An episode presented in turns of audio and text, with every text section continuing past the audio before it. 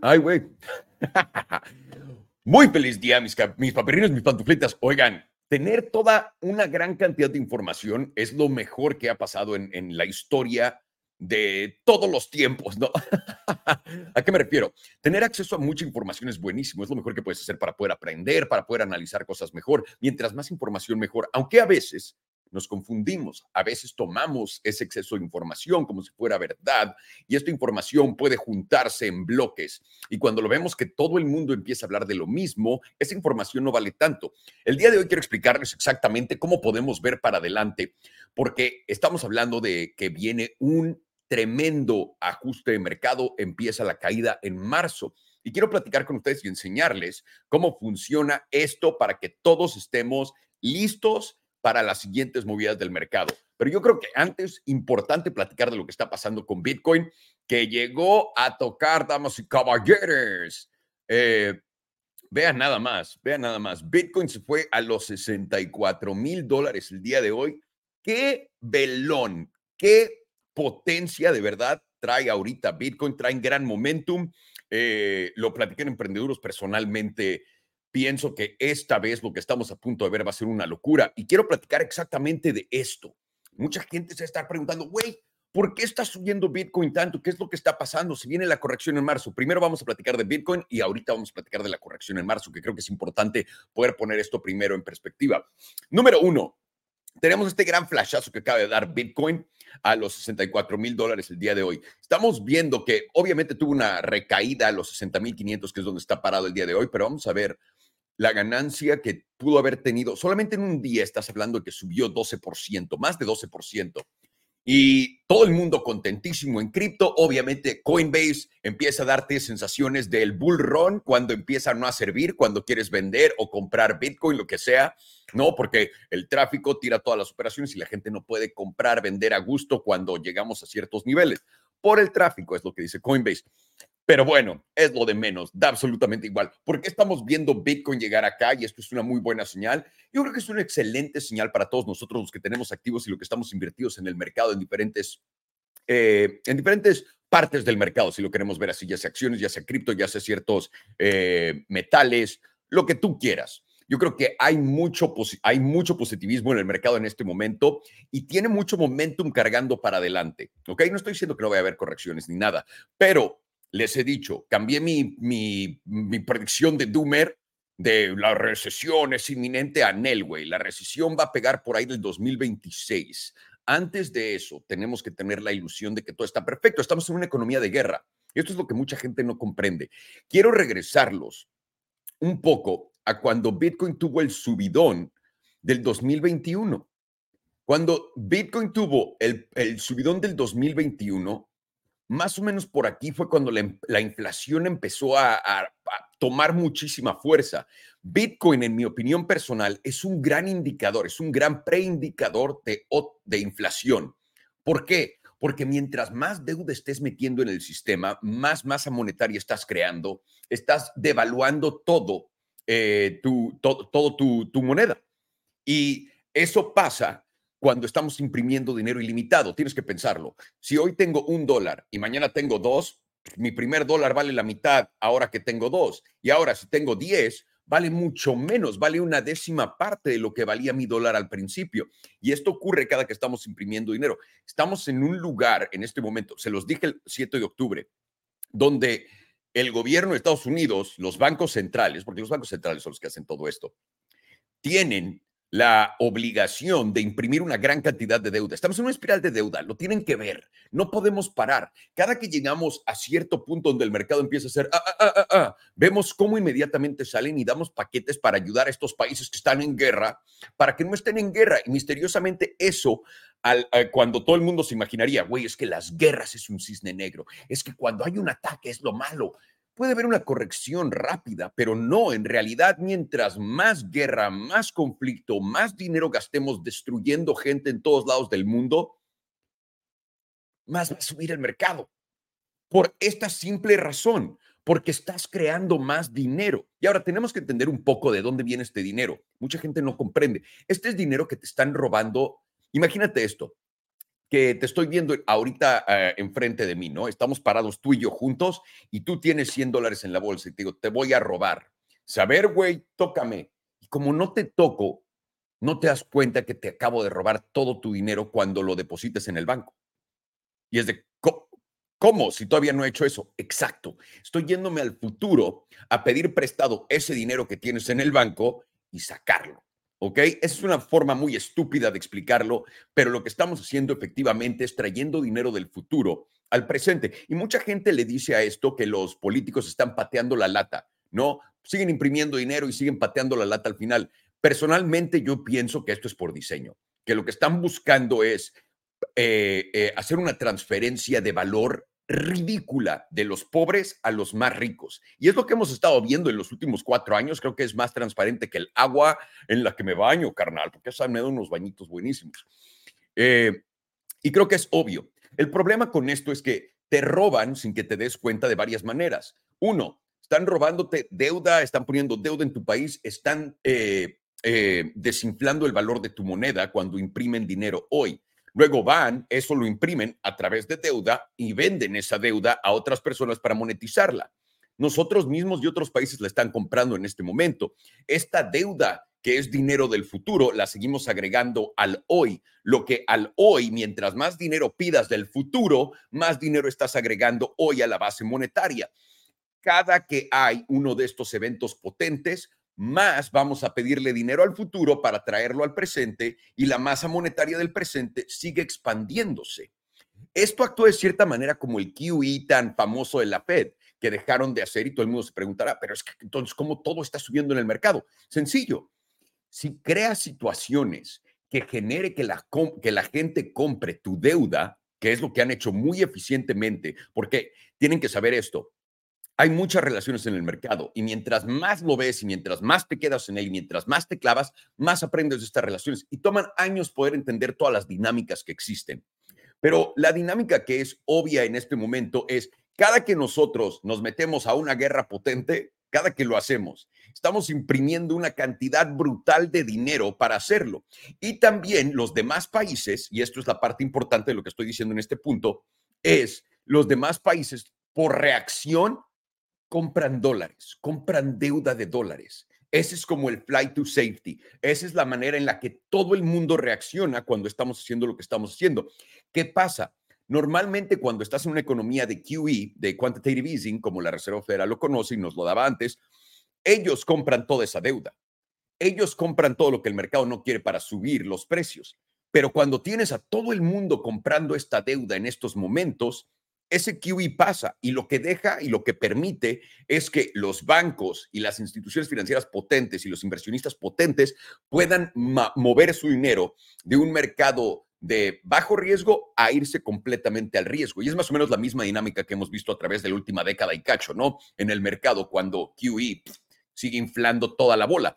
Esto es lo que estamos haciendo, literalmente estamos inflando todo para que no no se anden preguntando. Entonces, Bitcoin se ve muy bien en este momento. Personalmente siento que tiene mucha más fuerza.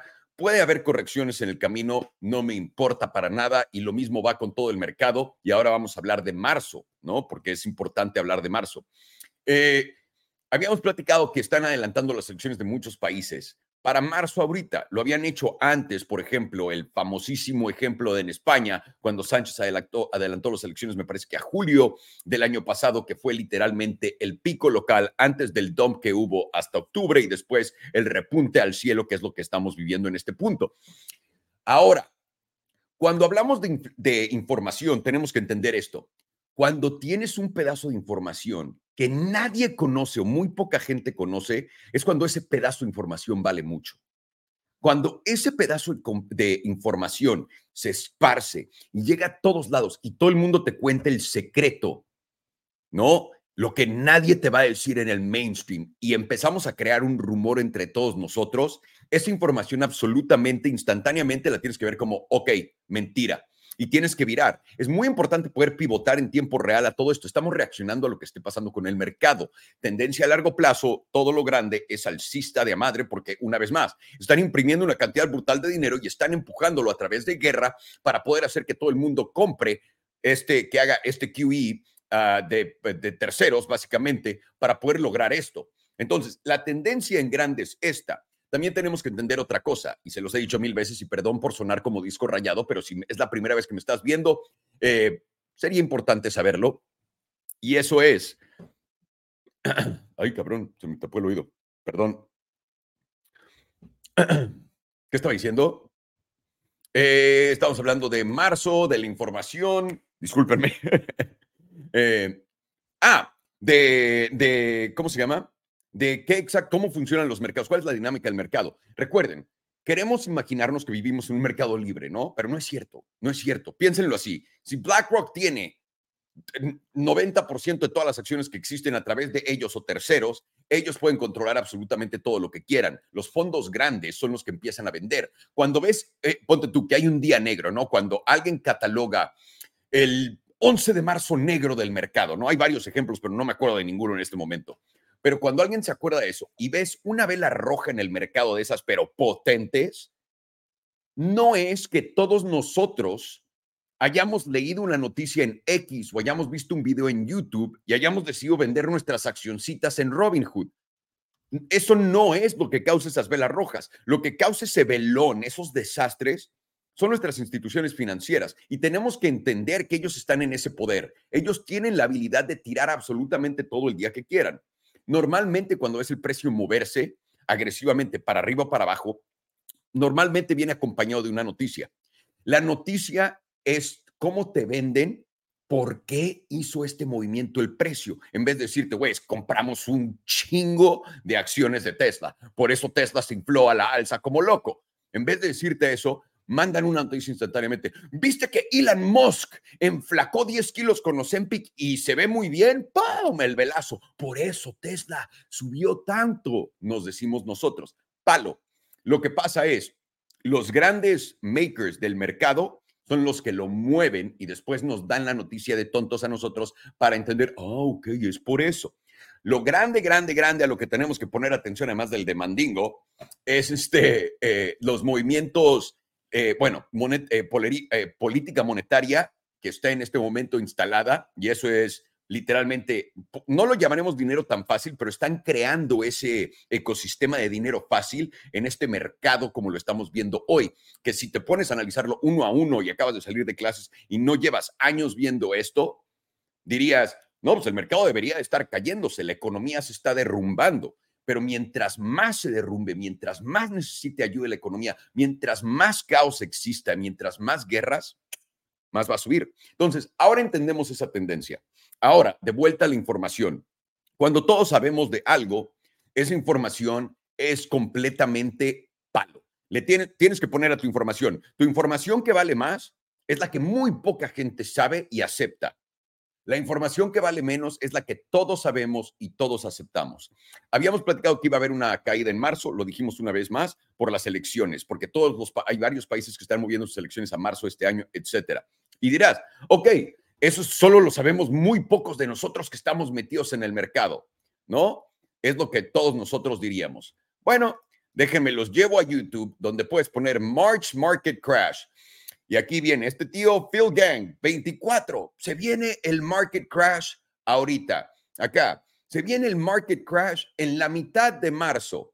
Este güey, eh, me parece que ese es un comercial. Robert Kiyosaki predicts, ¿no? Predice también que el más grande colapso de los mercados viene en marzo del 2024. No mames, qué chido.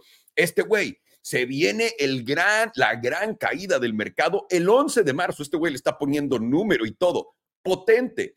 Luego acá Jimmy nos está contando que va a pasar. Marzo 11 se va a caer toda la economía.